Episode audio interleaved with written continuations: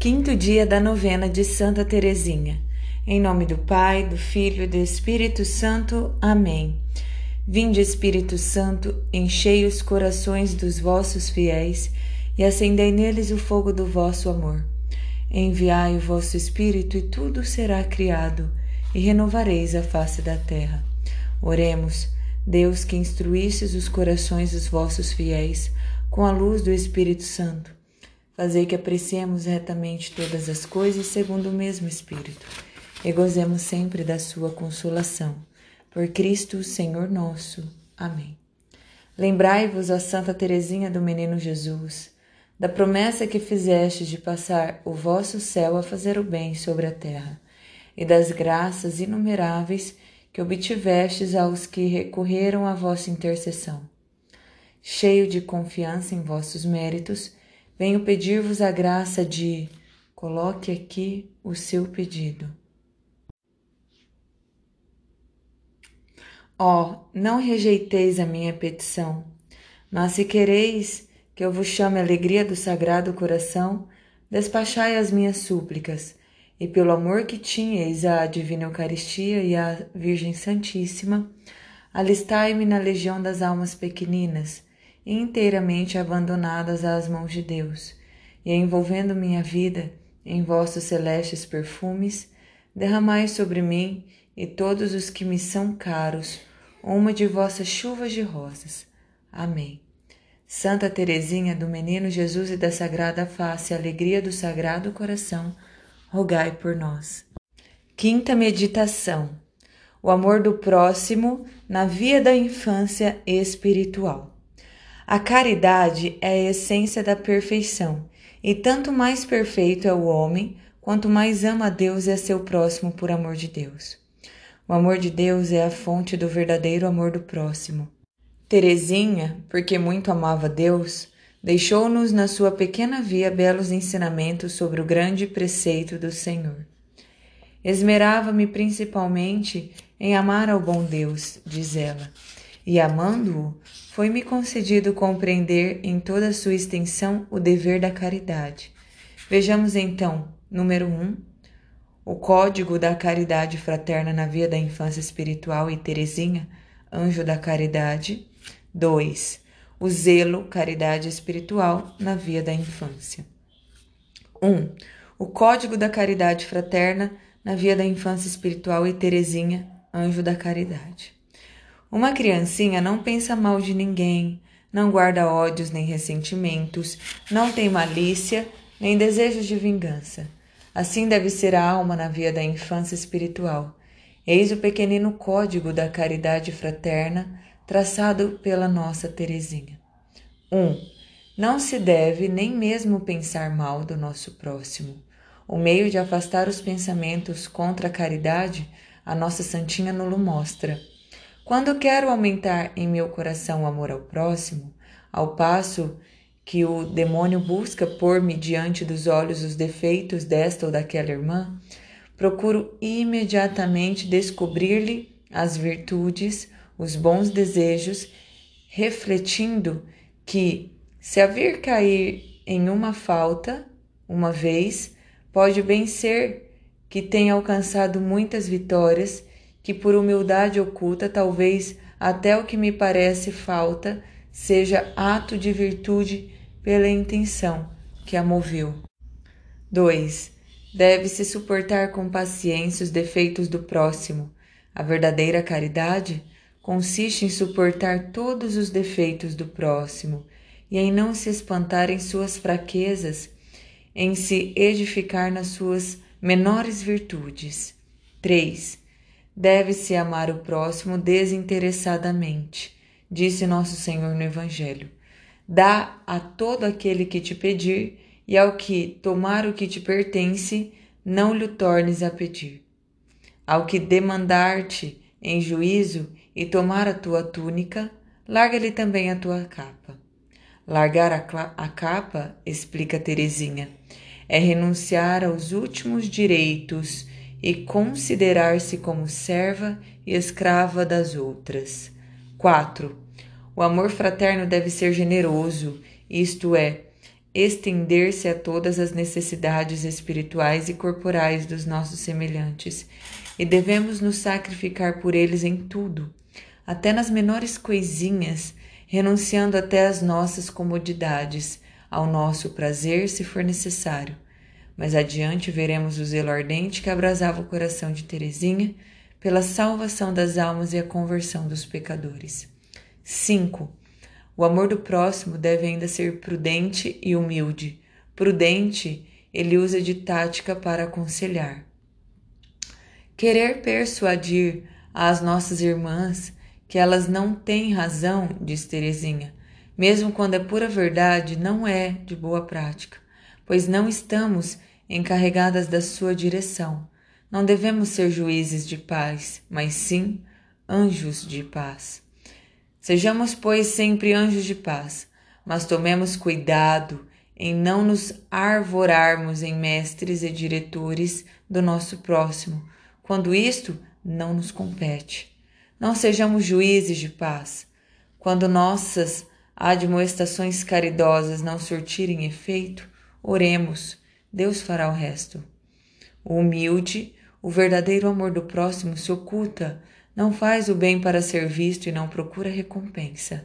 Não devo ser obsequiosa para que se veja que o sou, ou com a esperança de que em outra ocasião me prestem serviços, pois nosso Senhor diz: sem prestardes àqueles de quem esperas receber alguma coisa, que prêmio será o vosso? Os pecadores também emprestam aos pecadores, a fim de receber outro tanto. Quanto a vós, porém, emprestais sem esperar retribuição, e grande será a vossa recompensa. Como é fácil a prática do grande preceito na via da infância espiritual. Modelo da caridade fraterna, a nossa querida Santinha observava com heroísmo e exatidão o pequenino, mais sublime código do amor fraterno. Durante nove anos que passou no mosteiro, nunca teve para com suas irmãs uma palavra áspera, um gesto, um olhar em que transparecesse a mais leve falta de caridade. Conservava-se a escrava de todas e a todas servia com amor e humildade. Teresinha conseguiu vencer uma antipatia por uma de suas irmãs, tratando-a como se fosse a mais íntima de suas amigas. Se alguém a maltratava, sorria cheia de bondade. Procurou e obteve permissão da superiora para ficar no ofício de auxiliar de uma porteira do convento. Religiosa de um gênio desagradável e impertinente e que muito fez sofrer a nossa santinha. Foi com grande amor e alegria que recebeu a ordem de auxiliar a pobre irmã São Pedro, paralítica, nervosa e a qual parecia impossível contentar. Na história de uma alma, Vemos as narrações dos atos heróicos de paciência que eram necessários a Teresinha para suportar a estas pobres irmãs que tanto a maltrataram. E ela sorria a todas com muita paciência e bondade e se julgava uma escrava a quem todos têm o direito de mandar. Ó, oh, dizia ela, quanto seria ditosa se me tivessem confiado o ofício de enfermeira Bem sei que exige muita abnegação, mas parece-me que o exercitaria com tanto amor, pensando no que disse Nosso Senhor: Estive enfermo e me visitastes. Quando mestra de noviças, Teresinha procura inculcar em suas irmãzinhas o espírito de abnegação nas relações com o próximo. Viver para si mesma, dizia, isto torna a alma. Devemos voar às obras de caridade Ensina as noviças que não devem ir às recreações da comunidade com o único fim de se divertirem e desafogarem, quer vê-las dispostas a praticar a caridade, procurando alegrar, alegrar antes as outras que a si mesma. Em resumo, a doutrina e os exemplos da caridade fraterna fizeram da nossa Santinha um sublime modelo desta virtude.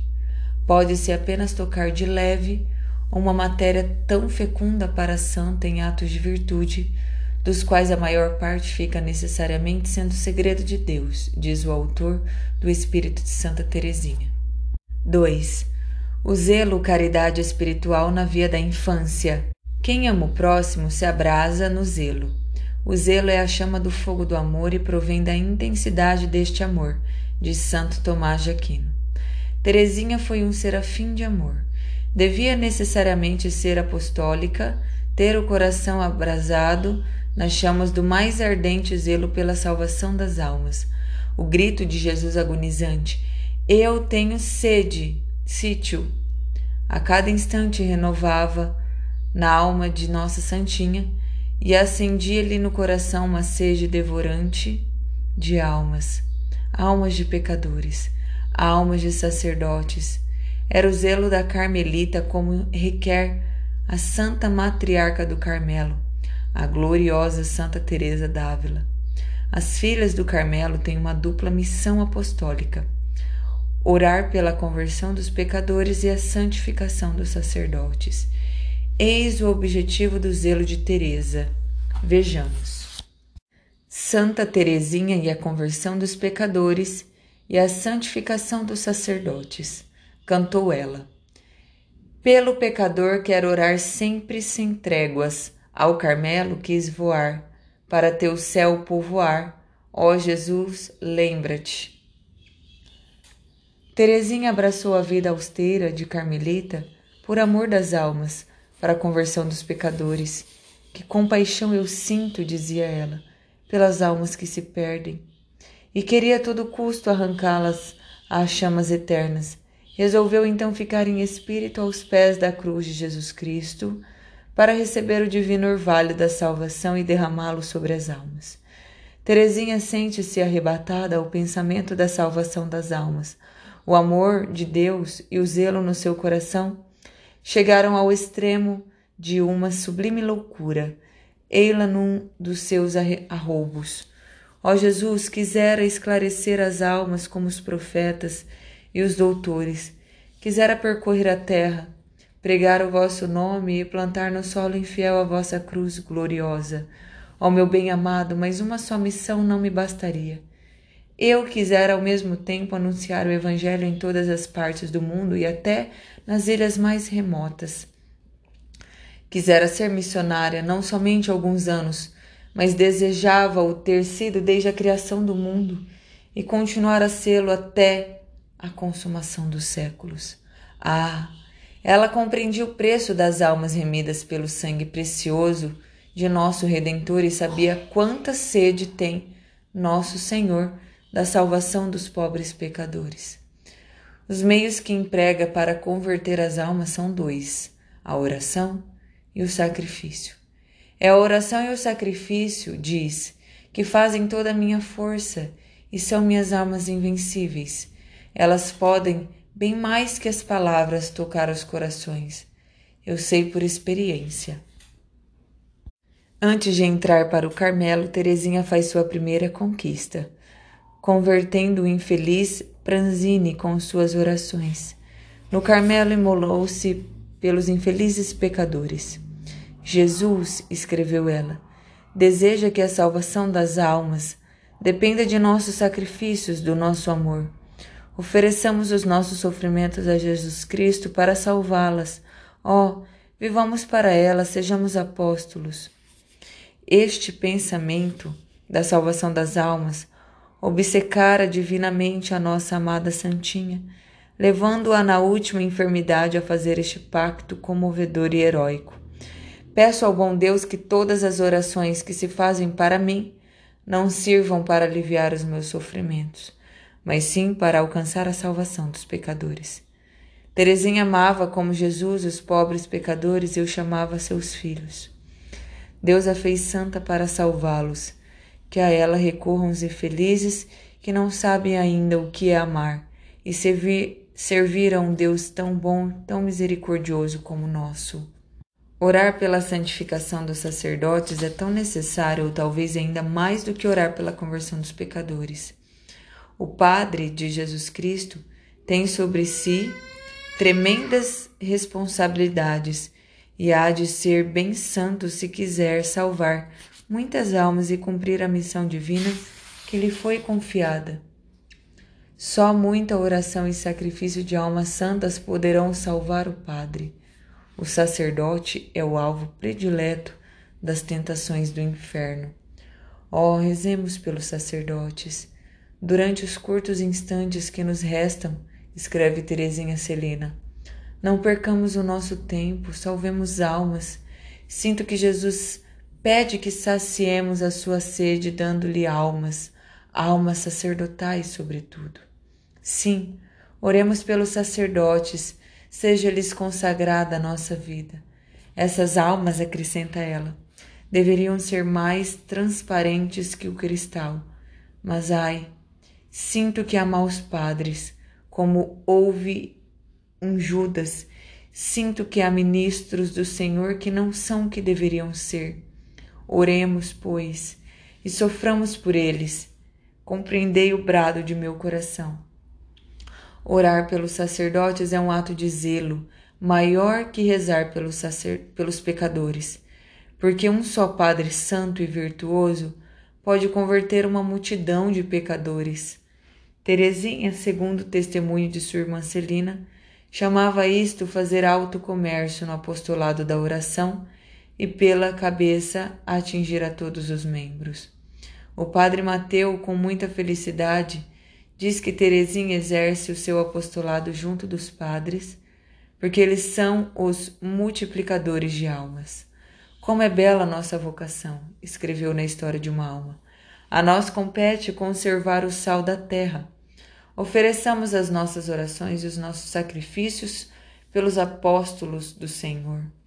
Nós mesmos devemos ser seus apóstolos, enquanto que por suas palavras e exemplos evangelizam as almas dos nossos irmãos.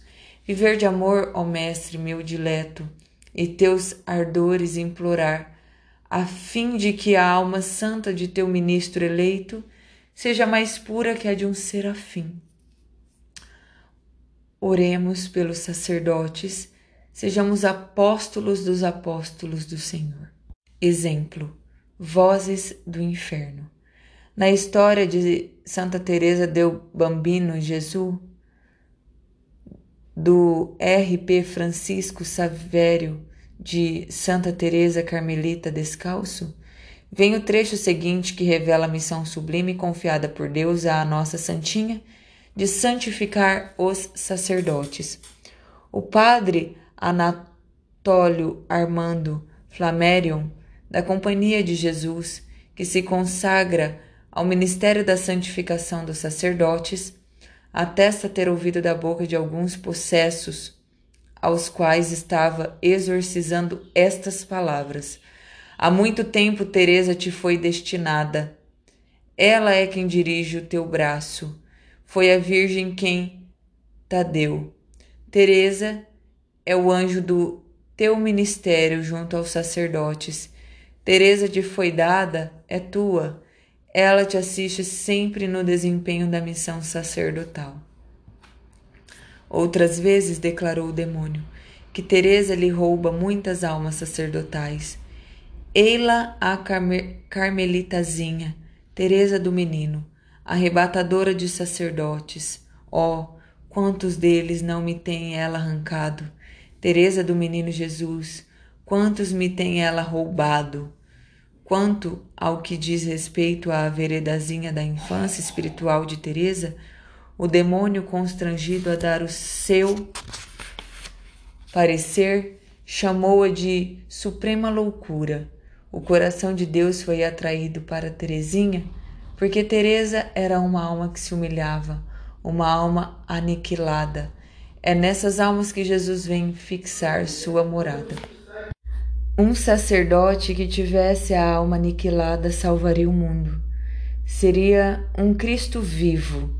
Teresa chegou ao auge da loucura, por quê? Porque ela era pequena, humilde.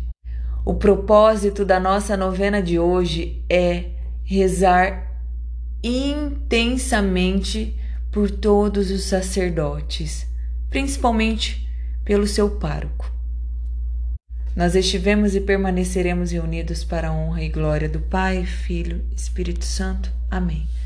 Santa Teresinha do Menino Jesus e da Sagrada Face, rogai por nós.